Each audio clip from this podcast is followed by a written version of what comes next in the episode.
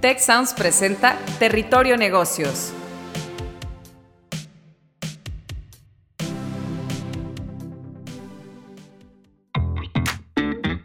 Ahora entramos a Territorio Negocios. Un espacio de diálogo y reflexión sobre las nuevas tendencias y transformaciones de los negocios en México, América Latina y el mundo.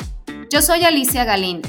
Yo soy Jaime Martínez y te damos la bienvenida al podcast de EGADE Business School y la Escuela de Negocios del Tecnológico de Monterrey.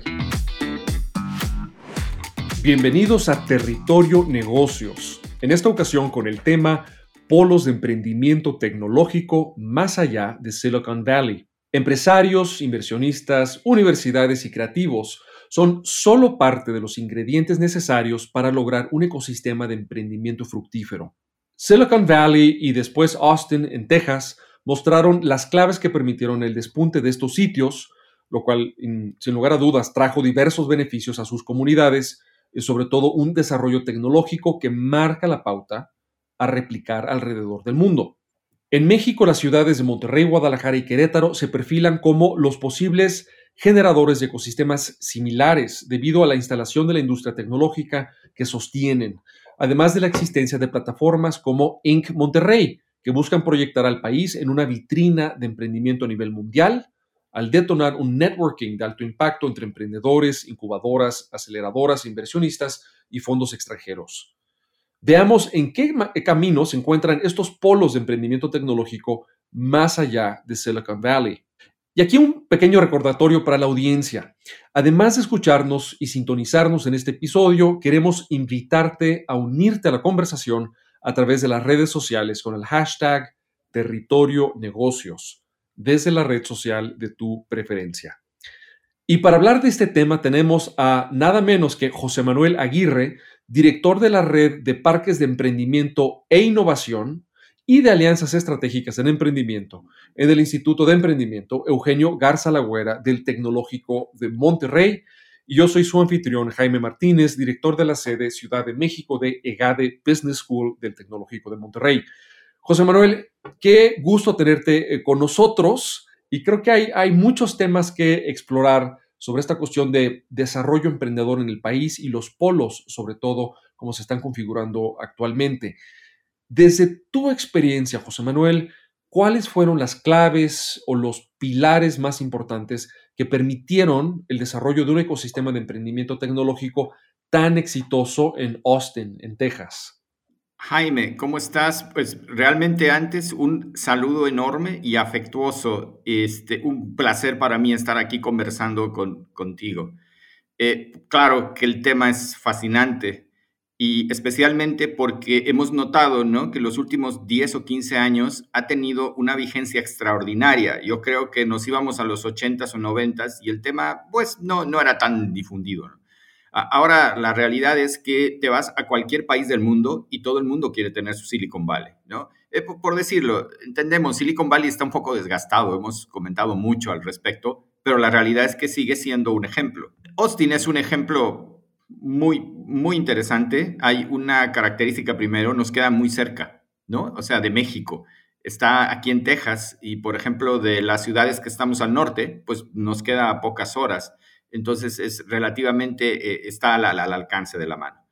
Ahora, eh, cierto, es un caso de éxito este, que ya suena mucho. De hecho, muchas publicaciones, sabes, que ya identifican a Austin incluso como una de las ciudades más atractivas para hacer negocios de base tecnológica. En algunas otras listas ha desbancado al, Silicon Valley y ha, adquirido sus propias estrellas en, su forma de ser.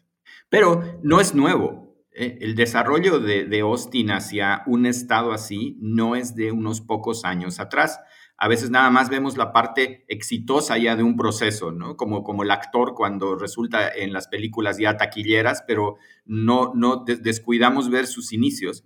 Y la realidad es que los esfuerzos de Austin iniciaron ya en los 80s, 90s, por, por empezar a destacar en, en, este sentido. Eh, comentas, este, ¿cuáles son los factores de éxito? Bueno, hay, hay algunos ya muy conocidos, ¿no? Muchos dicen, o sea, debe haber universidades, por ejemplo, eh, muy sólidas, muy buenas, tanto en, lo que es investigación, generación de conocimiento, formación de talento, de talento extraordinario, eh, como lo que es impulso al emprendimiento, ¿no? Y, por ejemplo, muchas de estas comunidades, pues, tienen eso, ¿no? En, Silicon Valley reconocen a Berkeley, a Stanford, y en Austin está la Universidad de Texas en Austin. Definitivamente está en el top 20 de las universidades de, de Estados Unidos en la mayoría de los rankings, y sí es un generador de talento. Otros factores dicen eh, la, intervención de otros actores, la existencia de otros actores, por ejemplo, el capital de inversión, muy importante, pero ojo, no, no, no solo el tener dinero, el capital de inversión de riesgo, que por ejemplo es un tema todavía muy nuevo en nuestro país y en general en nuestro continente, lo que es Latinoamérica. Este, eh, la, presencia de ese capital. La, presencia de actores que articulan todo esto, fuera de las universidades, ciertas cámaras de comercio, grupos, esos son, son factores, ¿no? Sí, sin embargo, no solo es la existencia de los factores estos, sino ciertas condiciones que se dan a veces naturalmente. Por ejemplo, hay algo muy interesante. Uno de los aspectos más importantes para que Austin fuera acumulando el talento necesario para impulsar la innovación y el emprendimiento, porque vamos a recordar que al final del día, lo que mueve las cosas es la gente, ¿no? O sea, la gente al final, eso es lo importante, por eso la educación, eh, del talento es tan, tan importante. Austin se volvió un lugar sumamente atractivo por la calidad de vida que ofrecía. Eh, calidad de vida tanto eh, desde lo que es un mundo de ocio, ¿no? Por ejemplo, en un momento dado Austin fue reconocida como la capital de la música en vivo de los Estados Unidos. Sé que esto puede sonar trivial, pero esto es porque abundaban muchos lugares donde iban grupos eh, musicales a tocar. Pero esto qué significa? Que, había una vida de, esparcimiento, de, de diversión, habían opciones, especialmente si nos ponemos a pensar para grupos de edades en los que precisamente está eh, mucho del, espíritu emprendedor y de la innovación. ¿no? Esto no, no estoy eh, diciendo que exclusivamente va a estos grupos de edades, pero sí se concentra mucho en eso. Eh, luego, la, calidad de vida, que empezó a combinar muy bien, ¿no? una ciudad más o menos agradable para vivir, con áreas verdes, muchos lugares para, para pasear, para eh, ir a comer, eh, tener vida eh, de, grupos de amigos, eso es muy importante. Un, espacio muy, natural también, cuando empieza esto a desarrollarse como una comunidad de emprendimiento, es paralelo a los años 90, cuando empieza a haber también esta cultura de, buscar lo natural, de, de, la alimentación más sana, del esparcimiento y ejercicio. Entonces, Austin se prestaba mucho para eso. Entonces, mucha, mucha migración de talento Austin se dio porque encontraron una ciudad con una calidad de vida muy buena a costos relativamente bajos comparados con ese momento el Silicon Valley, por ejemplo, ¿no? O sea, el costo de una casa era un tercio de lo que costaba en los 90 años 2000. Y la oferta educativa, ¿no? Porque también muchas de estas personas son familias jóvenes dentro del segmento, era muy buena. Entonces, la, la gente decía, aquí tengo muy buena calidad de vida, y tengo un ambiente que facilita o promueve la innovación, ¿no? La generación de innovaciones, la generación de, emprendimientos. Entonces, hay, muchos casos incluso en los que el gobierno generaba algún programa para atraer cierto tipo de, de industrias. Esto sucede en todas partes. Y llegaban las industrias y en algunas ocasiones no prosperaba cierto establecimiento de una empresa o de un sector, pero todo el talento que llegaba se quedaba y, por ejemplo, el talento llegaba y decía, ¿sabes qué? Tal vez eh, laboralmente para lo que me invitaron no funcionó, pero me gusta mucho esto y hay muchas posibilidades de que yo pueda emprender, ¿no? Y, además asociarme con otras personas que llegan en estas condiciones, ¿no? Talento con ganas de innovar en, en un lugar que sea fértil para eso. Esas son algunas de las características de lo que ocurrió en Austin todo este tiempo. Claro, todo es pues oferta y demanda, Jaime, ¿no? Ahorita, por ejemplo, ya a estas alturas, después de muchos años y cuando ya adquiere cierta eh, eh, eh, notoriedad, pues ya, ya ha subido el precio de las casas, ya por ejemplo te encuentras tráfico en Austin, ¿no? Antes no había tráfico. El tráfico es un símbolo de, metrópolis ya, ¿no? Y los precios son muy caros. Sí, José Manuel, y mucho de lo que dices me remite a algunos libros de Richard Florida, ¿no? Que él habla de estas ciudades que son destinos de lo que él eh, denominó en su momento la clase creativa.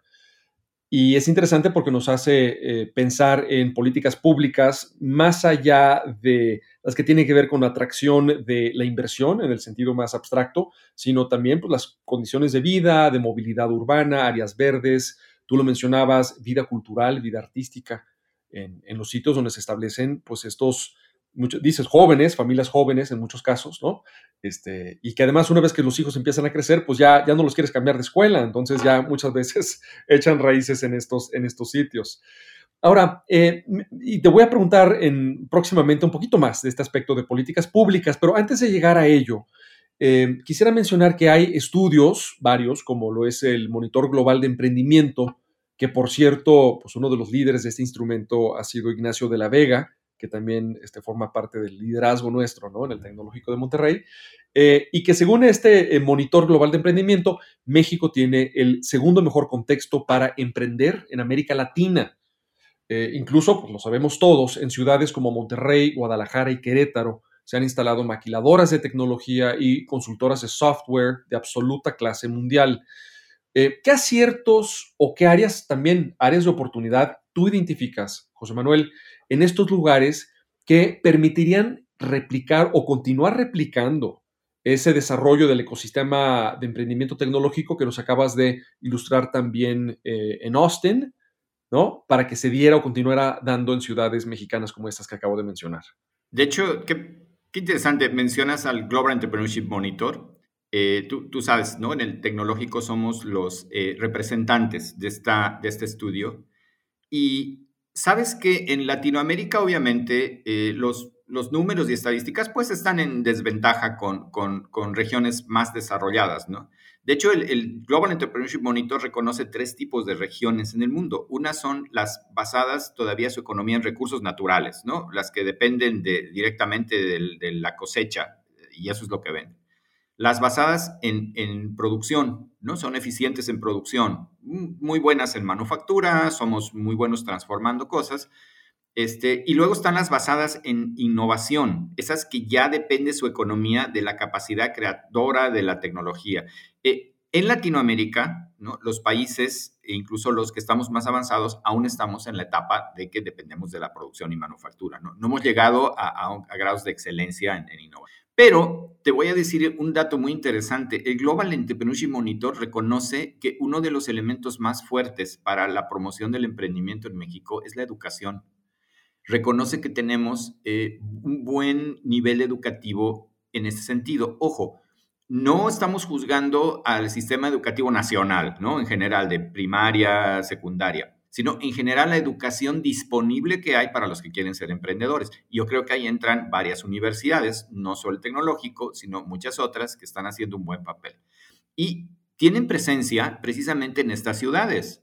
Si tú, tú, ves más o menos el landscape ahí de Ciudad de México, ves Querétaro, ves este Monterrey, Guadalajara, ves el grupo de universidades que hay, hay definitivamente una muy buena energía hacia impulsar estos, estos emprendimientos. Luego, eh, hay, otra cosa interesante que el emprendimiento son fenómenos locales, ¿no? Locales, regionales, de ciertos puntos específicos. Eh, en estas ciudades también hay una energía muy interesante al respecto. Eh, son, son, son, ciudades que ya tienen esa cultura de trabajo, de algún modo. Es decir, ya, ya existe la cultura de generar riqueza a través de hacer cosas, de hacer cosas diferentes. Ya históricamente, todos estos lugares hay incluso emprendedores, ¿no? Que han creado la industria local. Esos son bonos a favor. Y también los gobiernos locales, de algún modo, han impulsado iniciativas emprendedoras. ¿no? Por ejemplo, Jalisco tiene programas muy interesantes, ¿no? Tiene, tiene de hecho entidades dentro del gobierno que están enfocadas a, a impulsar el emprendimiento. Pero hay factores informales que se están desarrollando en estas ciudades, Jaime. Sabes que los emprendedores son relativamente entidades rebeldes y libres, ¿no? Son espíritus ahí este, no estructurados que les gusta eh, crear su propio destino, es parte del emprendedor. Y esto no tiene que ver con, la edad. Eh, Sabes que en estas ciudades ya se han identificado comunidades emprendedoras muy, muy, muy sólidas, muy pujantes y no necesariamente esas comunidades que se designan por la creación de una cámara o de una asociación o incluso que una universidad decide establecer, sino estas comunidades que natural y orgánicamente se van formando, porque los emprendedores se ponen en contacto, se empiezan a ayudar entre ellos, eh, empiezan a identificar áreas de oportunidad comunes, este, y claro, no digo que no sean importantes todas las organizaciones que estamos para soportarlos, ¿no? Pero la realidad es que es muy interesante cuando el ritmo del emprendimiento en una comunidad ya no lo dan esas organizaciones que damos el soporte, sino los mismos emprendedores, que ellos son más bien los que nos van jalando y nos van diciendo hacia dónde quieren el apoyo. El, lograr tener esa masa crítica de emprendedores es un paso fundamental, fundamental. Eh, durante muchos años en Latinoamérica, por ejemplo, hemos tenido universidades y organizaciones que promovían el emprendimiento y promovían y sacábamos proyectos por aquí, por allá, pero no lográbamos identificar la masa crítica, la comunidad emprendedora en sí, la, comunidad de emprendedores que ya tenga ahí este, eh, un número importante, ahora ya se visualizan. Y, es increíble el dinamismo.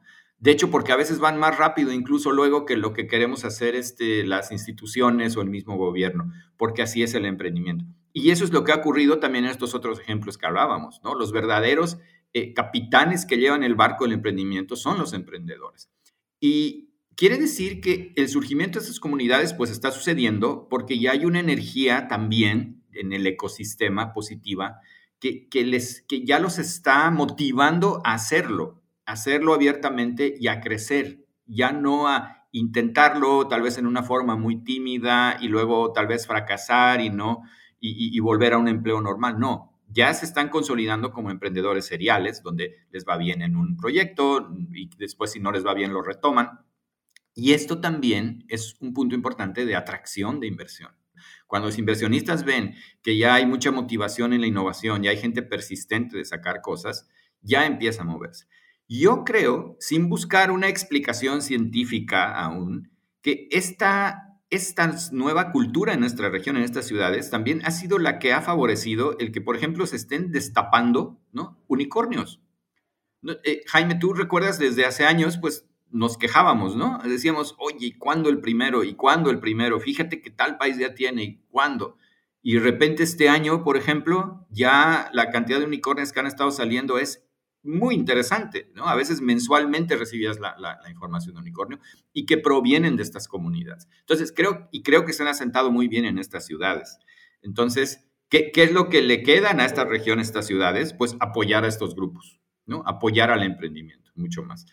Entonces, este, creo que eso es lo que está pasando con estas ciudades. Y por supuesto, sí están los otros elementos. Por ejemplo, son ciudades que tienen buenos centros educativos, tienen una calidad de vida relativamente buena con sus pues, pros y cons, ¿no? Ya, ya sabemos que todavía tenemos muchas necesidades y oportunidades en estas, en estas ciudades.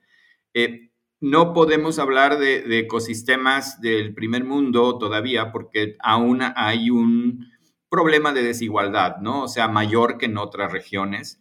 Eh, por ejemplo, a veces pensamos en, en la región, en la comunidad emprendedora, pero también hay que pensar en la comunidad no emprendedora en el resto. El desempleo que hay es importante, pero estos son puntos de partida. El nacimiento de estos núcleos son los que van creciendo y luego permiten una reconversión no idéntica a la de Austin, porque cada uno tiene su historia, pero en esa dirección, ¿no? Así es como se, se, crean, se inventan comunidades. Y mencionaste a Richard Florida, claro que estábamos pensando Richard Florida en todo esto desplazamiento, reinvención del talento. Richard Florida atribuye que el parte del éxito de la innovación en los Estados Unidos es la movilidad de la gente, ¿no? Es la, búsqueda esta de, oportunidades precisamente para hacer cosas diferentes. creo que estamos empezando a vivir una generación más o menos similar aquí en nuestro país, lo cual es alentador para todos, obviamente. Me, gusta mucho, José Manuel, el énfasis que haces, y por supuesto lo comparto, en un cambio cultural, una transformación cultural, lo decías.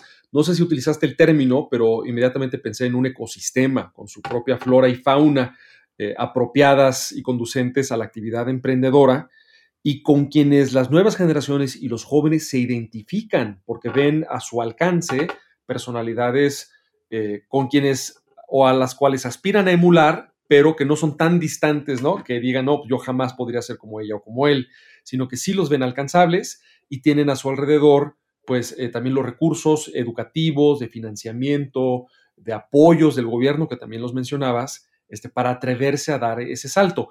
Em, alguna vez en una conversación con un eh, director de recursos humanos, que solemos aquí en EGADE, por supuesto, platicar mucho con ellos, decía eh, que en esta vida, en la educación, estaba el eh, saber, que es el conocimiento, el poder, que son las habilidades o los conocimientos, pero también estaba el querer, y es que los jóvenes se la crean, lo digo en el buen sentido, y que vean que sí hay digamos, beneficios en retar el status quo, en probar ideas diferentes y que se crean capaces de lograr ese cambio, ¿no? Que a veces ese último salto, ese que culturalmente nos cuesta más trabajo, pero una vez que lo logramos, pues de nuevo eh, vamos viendo estos, la aparición de estos verdaderos ecosistemas como en estas ciudades mexicanas este, que, estamos, que estamos mencionando. Ahora, José Manuel, me, vino a la mente recientemente en, hace pocos días, ¿no? Por lo menos relativos a cuando estamos pues grabando esta conversación, Carlos Salazar, presidente del Consejo Coordinador Empresarial y además un buen amigo del Tecnológico de Monterrey, eh, mencionaba que más que empresarios, así lo dijo él, más que empresarios que creen apps, necesitamos empresarios que generen empleos. Entonces, no sé si hay alguna observación tuya sobre también cómo podemos buscar que estas empresas y emprendedores que surjan en estos polos, en el mundo latinoamericano, no solo el de, el de México, eh, aporten empleos y sean realmente palancas para el desarrollo y una mejor distribución del ingreso en vez de pues, seguir agravando esa disparidad económica que tú también incluso ya, ya mencionaste. Entonces, al respecto de esto, eh, ¿qué perspectivas nos pudieras compartir? Mira, Jaime, claro, es un punto, pero interesantísimo, especialmente para los que estamos en, en las actividades en las que a veces tenemos, que queremos impulsar emprendedores o educar emprendedores. Sabes que el tema de la app se ha convertido en un espejismo, ¿no? Que, a veces engaña un poquito al emprendimiento. Por ejemplo, la gente ve empresas como estas que manejan apps, mm, servicios de taxi. Entonces, se, imaginan que el emprendimiento es haber desarrollado el app, ¿no? O, el app de que hay otro servicio de que busca, por ejemplo, eh, productos en supermercados. Entonces dicen, el, el app es el, el emprendimiento y no es cierto, ¿no? El app es un vehículo nada más, como en su momento pudo haber sido la línea telefónica o la publicación de catálogos impresos. El, negocio es otro. Entonces, yo creo, yo creo que ahí entran en forma muy importante los evangelizadores del emprendimiento, ¿no? en este caso, por ejemplo, universidades, pero otros centros también, para orientar adecuadamente qué es creación de valor, ¿no? Hacia dónde se deben identificar oportunidades y qué tipo de... Eh, a ver, me explico. ¿Cómo es que se materializan esas oportunidades de un, modo, de un modo efectivo, no ilusorio, no creando una app? Es decir, eh, si tú identificas un problema, por ejemplo, en el transporte público, eh, sobre cierto tipo de servicios que no se localizan o que sí se localizan. Es decir, debe haber una forma de solucionar esa oportunidad que implique la creación de organizaciones, ¿no? La creación de organizaciones, porque son las organizaciones las que empiezan a dar empleo, no, no, no, no, no el app en general. Eh, si, por ejemplo, vemos la cantidad de gente que se ha empleado en, como digo, en los servicios de apps de Uber, de empleo que ha generado es enorme. ¿no? el app, sino el modelo de negocios, la propuesta. Entonces, por supuesto que el emprendimiento debe generar empleo. De hecho, ese es el objetivo del emprendimiento, ¿no? crear empleo, crear mejor calidad de vida a través del empleo. Y sabes que la generación de entidades que generan empleo funciona como una cadena de valor, ¿no? Ese es un cascadeo. Eh, eh, se establece una empresa que genera cierto tipo de servicios, automáticamente se establecen proveedores u otras empresas relacionadas. Entonces, esa es la idea de crear cadenas de valor y servicio a través del emprendimiento. Yo creo que Carlos se refiere exactamente a eso, a crear nuevas empresas suficientemente sustanciales para que generen toda una industria, un sector. Sí, y, mencionas, eh, creo que muy, muy atinadamente, José Manuel, el, concepto de cadenas de suministro. Y aquí en, en EGADE, como sin duda eh, lo hacen ustedes también en el Instituto de Emprendimiento Eugenio, Eugenio Garza Lagüera, eh, también, también invitamos a quienes deseen emprender a que se acerquen a estas cadenas de proveeduría de empresas de diferente tipo que estén establecidas en el país y ver qué insumos o qué eslabones de esa cadena pueden localizarse, es decir, volverse locales y son o representan oportunidades para emprendimientos ya muy claros, muy, muy fácilmente dirigibles a esa eh, necesidad que la empresa pues ya está manifestando, ¿no? Entonces, eh, esa también es una manera también de detectar oportunidades y, abordar ese tema y pues, efectivamente pues detonar un eh, círculo virtuoso de generación de, empleo sin desacato, pues de que también eh, tú mencionabas eh, plataformas de taxis, bueno, pues también puede ser una app o una empresa que como tal tal vez no, no son más de 15 o 20 empleados, pero disminuye fricción en la economía y eso a su vez pues agiliza y permita que también la economía eh, fluya mejor, ¿no? quisiera, quisiera preguntarte, José Manuel, ya, ya redondeando la, y llegando a la parte final de la conversación, si hay algunos otros factores que tú consideres que están impactando a México en su búsqueda por mejorar el contexto emprendedor. Eh, mencionabas las universidades, por supuesto, eh, has mencionado políticas públicas, no sé si hay algunos otros factores que nos haya faltado apuntar o elaborar lo suficiente sobre ellos, que consideras que, nos faltan en el rompecabezas, digamos, de ese, ecosistema. Y, esto es un mensaje, y esta pregunta la hago eh, para pensar también en otros posibles polos que se pudieran estar desarrollando en México. Mérida, eh, Yucatán ha estado atrayendo también mucha inversión en software. Este, entonces, a mí me encantaría ver en un futuro otros polos, una multiplicación de polos en México. Entonces, en, ese, en tenor te quisiera hacer esta pregunta. Oh, claro. Habíamos comentado acerca de que es muy importante la, la, educación en las universidades y tienes toda la razón del mundo, ¿no? O sea, Mérida, las universidades y en general la comunidad incluso impulsada por el gobierno desde hace algunos años, ha, tenido el emprendimiento como una prioridad sobre la mesa. Entonces, eh, ¿qué, factores? Mira, no, por supuesto a todos nos encantarían comunidades con todos los factores perfectamente funcionando, ¿no? O sea, universidades extraordinarias en emprendimiento, cámaras empresariales que promuevan el emprendimiento, un conjunto de inversionistas listos para emprender y todo un gobierno con sus políticas públicas perfectas, ¿no? Ese es el mundo de ilusión no, no se va a tener esto nunca en ninguna parte. Siempre, hay, siempre hay factores que van a prevalecer sobre otros y además cambiando con el tiempo constantemente, porque así es la naturaleza humana. Pero, por ejemplo, cosas que deben ser fundamentales es eh, el modelo educativo, los aspectos educativos. ¿no? Incluso no, no hablo solo de un momento en la educación, hablo de todo el panorama, de el promover, el, el, el buscar cosas diferentes, el ser innovador, el ser valiente, eh, que eso es lo que hace un emprendedor, el buscar oportunidades desde la escuela primaria, ¿no? desde la misma educación y, formación. Entonces, que tener un ecosistema educativo que promueva el emprendimiento, no digo que se dedique nada más a educar emprendimiento, pero que sí lo tenga en sus valores fundamentales, ¿no? Hay muchos valores que se manejan en el sistema educativo, el patriotismo, eh, la familia y cosas así, yo creo que el emprendimiento también podría ser algo así de importante, ¿no? Entonces, con eso destapas muchos emprendedores que, están escondidos dentro de sí mismos. Entonces, empiezas, en, la, medida en la que haya más talento intentando hacer eso, vas a tener más casos de éxito. Entonces, por supuesto, el sistema educativo. Eh, hay otro factor importante que tenemos que aprovechar es la ola cultural que estamos viviendo, ¿no? Ya desde la generación de los millennials y ahora la generación Z o, la etiqueta que le queremos poner, hay una predisposición enorme al emprendimiento, de todo tipo, enorme. Históricamente nunca ha habido tal cual.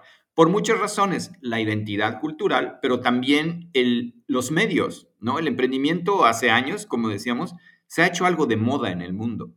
¿no? O sea, ya, está vigente en los medios, ya han visto que es una José Manuel, y, perdón que te interrumpa, pero más como nota al pie justo de lo que estás diciendo, en estos momentos se habla en muchos países, en México también un poquito se está también notando, de un fenómeno que en inglés se le ha llamado The Great Dropout o la gran desbandada de trabajadores de muchos diferentes sectores que ya no están volviendo al empleo eh, normal y que están más bien ahora a raíz de la pandemia y de mucha reflexión personal, prefiriendo emprender o buscar ser eh, freelancers, ¿no? Que también es una forma de, emprendimiento. Entonces, nomás abonando ese, ese pequeño dato, tu argumento, perdóname. De, no, no, no, totalmente. Y, las empresas lo han visto ya venir. Por ejemplo, las empresas grandes ya han dejado de invertir mucho en, y no lo digo como algo positivo o negativo, en la capacitación de la gente nueva, porque se dan cuenta que a los pocos años ya buscan migrar ¿no? a otras actividades.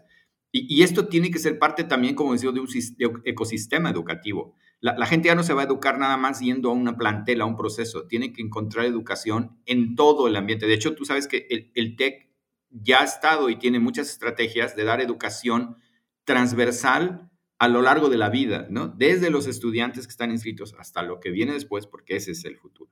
También está otro factor, el de los otros eh, actores del ecosistema económico, no necesariamente del, emprendedor. Por ejemplo, cómo las empresas ya existentes tienen que predisponerse a esto, a ser también emprendedoras como tal, este, a cambiar, a cambiar. Eso, eso ha ayudado mucho a los ecosistemas otros que hemos visto, porque a veces eh, eh, hay enfrentamientos luego entre todos los nuevos emprendedores, nuevas empresas versus la vieja estructura empresarial de esa región. Y la realidad es que eso es más desgastante. Entonces yo creo que la mentalidad emprendedora también se debe permear en todos los empresarios que ya están establecidos. E, es más, y, y no ser enemigos a que gente que trabaje para ellos decida emprender, por ejemplo. ¿no? Es decir, eh, eh, eh, deben, deben, deben tener esa en mente que el talento puede salir de ahí y puede salir algo interesante. Así se construye un ecosistema. Por supuesto, las políticas públicas son un factor importante. Deben haber políticas públicas, primero, que no estorben, ¿no? Que, no impidan esto. A veces es difícil hacer muchas políticas públicas que ayuden y favorezcan, pero por lo menos que, no estorben, Que, permitan la fluidez en que se formen estos ecosistemas emprendedores. Eh, de hecho, pues tenemos muchos niveles y capas de, gobierno. Siempre hay alguna que puede facilitar, apalancar esto de algún modo. Incluso a veces, cuando viene un gobierno y dice, ¿sabes qué? Yo no tengo los recursos suficientes para ayudar con programas, pero tengo una capacidad de convocatoria y mover agentes sociales, ¿no? Puedo actuar como un catalizador, puedo facilitar ciertas cosas, puedo hacer que sea más fácil realizar cierto tipo de, actividades, ¿no? Eso ayuda muchísimo. Y luego, un último factor, el entender que se vale pensar en el éxito global, local, ¿no? En querer que esa región se desarrolle, pero con una mentalidad siempre global. Y eso es algo particular de esta generación también. No está peleado el que yo quiera tener un extraordinario emprendimiento exitoso en Yucatán, pero perfectamente conectado con el país y con el mundo. Ya olvidarnos de, la empresita local que se queda para el mercado local y ahí se queda forever, ¿no? O sea, eternamente una pyme, sino la empresa que va a crecer desde su punto, va a enriquecerse ahí, pero su mercado es el mundo. Y, eso te da incluso eh, esa ambición de que cuando diseñas tu producto o servicio, lo diseñas con la máxima calidad posible que te puedes imaginar. Porque ya no estás pensando solo en tu consumidor local, estás pensando en, en el consumidor de cualquier parte del mundo. Y tú sabes que ahora cada vez hay más homogeneidad en la forma en la que los humanos convivimos en el mundo. Por ejemplo, es tan interesante ver una reunión de quinceañeros de tú pones en un lugar físicamente incluso quinceañeros de Suecia, China, México, este, Guatemala y Argentina, y la realidad es que prácticamente hablan el mismo idioma, porque la conexión ya es, pero desde que son pequeños, ¿no? Ya, no hay tantas diferencias culturales, entonces es más fácil entender un mundo de, consumo, de consumo global. Y sabes que es muy interesante que cuando tú ves a ecosistemas que más o menos ya han alcanzado éxito, te dicen eso. O sea, mi ecosistema es conocido por todo el mundo porque aquí se generan ideas que van a todo el mundo. ¿no? O sea, ya no es secreto. ¿no? Eh, y pues otra vez volviendo a donde iniciamos, que el Silicon Valley, que Austin, que Colorado, que otras este, ecosistemas muy interesantes que hay en el mundo, te dicen, a mí me conocen, ¿no? en general, no solo por lo vibrante de mi comunidad, eso se dan cuenta los que vienen, sino porque ya se escucha que estos productos, estos servicios vienen de una empresa pues, que nació o que está localizada en, Austin o en otro ecosistema. Y debemos procurar eso también. Y eso, eso tiene un efecto multiplicador. En el momento en que el mundo se da cuenta que en tu comunidad hay una capacidad de innovación interesante, con impacto real de, de mercado, independientemente esté en el mercado, eso te va a traer inversión también. Tú sabes que los mismos inversionistas han dicho, yo no estoy peleado en invertir en cualquier parte del mundo mientras sea una oportunidad realmente atractiva. Entonces, esos, si esos factores te ayudan a construir una comunidad que, se proyecte así, eh, definitivamente vas a tener éxito. Y vas a tener fracasos, eso es un hecho. O sea, nada es perfecto. Tenemos que acostumbrarnos también a convivir con eso, ¿no? Y como dicen eh, en, en inglés, to embrace eso, a decir, ok, voy a fracasar, pero ¿sabes qué? Al día siguiente me voy a levantar y con ese fracaso voy a caminar dos pasos más adelante. Y eso es parte de la cultura también. Que creo que hace tiempo hemos estado ya tratando de, de infiltrarla más, ¿no? Entonces decir, oye, fallar no necesariamente es malo. Al contrario, es una excelente escuela. Lo importante es cómo capitalizamos eso. Entonces, creo que esos son los factores que pueden ayudar a nuestras comunidades. Sí, Jaime. Pues, José Manuel, creo que has tocado ideas muy poderosas, muy atractivas para la audiencia, donde por un lado pues, hay oportunidades incluso pues, planetarias de, cambio cultural, de cambio tecnológico, como olas que podemos, a las que nos podemos subir, pero eso eh, también implica un liderazgo local por parte de las autoridades y también de los liderazgos empresariales para pues, cultivar estos diferentes factores para que los, las ciudades, los diferentes sitios, pues atraigan a la gente, que tú has dicho al principio, eh, aquí el factor más importante en medio de esta constelación son las personas y que se establezcan y la calidad de vida y el sentimiento incluso hasta de comunidad que les ofrecemos para que desde esos sitios pues eh, lancen y den vuelo a su creatividad y a su capacidad innovadora eh, y a su alegría creativa, que me recuerda mucho a un término que utiliza el historiador Enrique Krause para referirse a muchas figuras que tuvimos en México entre los años de los 20, 30 y 40, eh, en muchos diferentes ámbitos, que crearon muchas instituciones, desafiaron muchas ideas, fueron vanguardistas y les caracterizaba esa alegría creativa. Este, que, él, describe y que, y que, queremos fomentar como parte de ese cambio cultural emprendedor eh, en cualquier, no, en el mundo y en cualquier sitio, ¿no? Donde, donde querramos este, establecer y fomentar un, polo, un polo de desarrollo emprendedor. Pues muchas gracias. Esto fue Territorio Negocios, polos de emprendimiento tecnológico más allá de Silicon Valley. Tuvimos con nosotros a José Manuel Aguirre, director de la Red de Parques de Emprendimiento e Innovación y de Alianzas Estratégicas en Emprendimiento en el Instituto de Emprendimiento Eugenio Garza Lagüera del Tecnológico de Monterrey. Yo fui su anfitrión, Jaime Martínez, director de la sede Ciudad de México de EGADE Business School. Les recordamos que además de escucharnos y sintonizarnos en este episodio, eh, nos encantaría invitarlos a una conversación en redes sociales utilizando el hashtag territorio negocios en cualquier red social de su preferencia. Nos escuchamos muy pronto.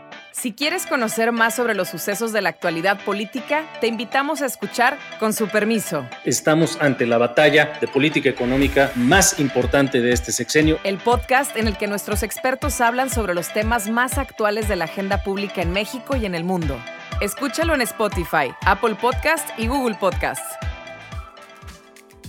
Gracias por escuchar un episodio más de Territorio Negocios. El podcast de GADE Business School y la Escuela de Negocios del Tecnológico de Monterrey. Productor ejecutivo de Tech Sounds, Miguel Mejía. Asistente de producción, María Monroy. Productores de Territorio Negocios, Carla Díaz, Astraya Rodríguez, José Ángel de la Paz y Santiago Velázquez. Diseño, Daniela Solís, Lisette Rodarte y Regina González. Postproducción, Max Pérez, Marcelo Segura y Sergio Chávez. Los invitamos a escuchar el siguiente episodio de Territorio Negocios y el resto de los programas de Tech Sounds en Spotify, Apple Podcast, Google Podcast y en tech.mx, diagonal tech-medio sounds.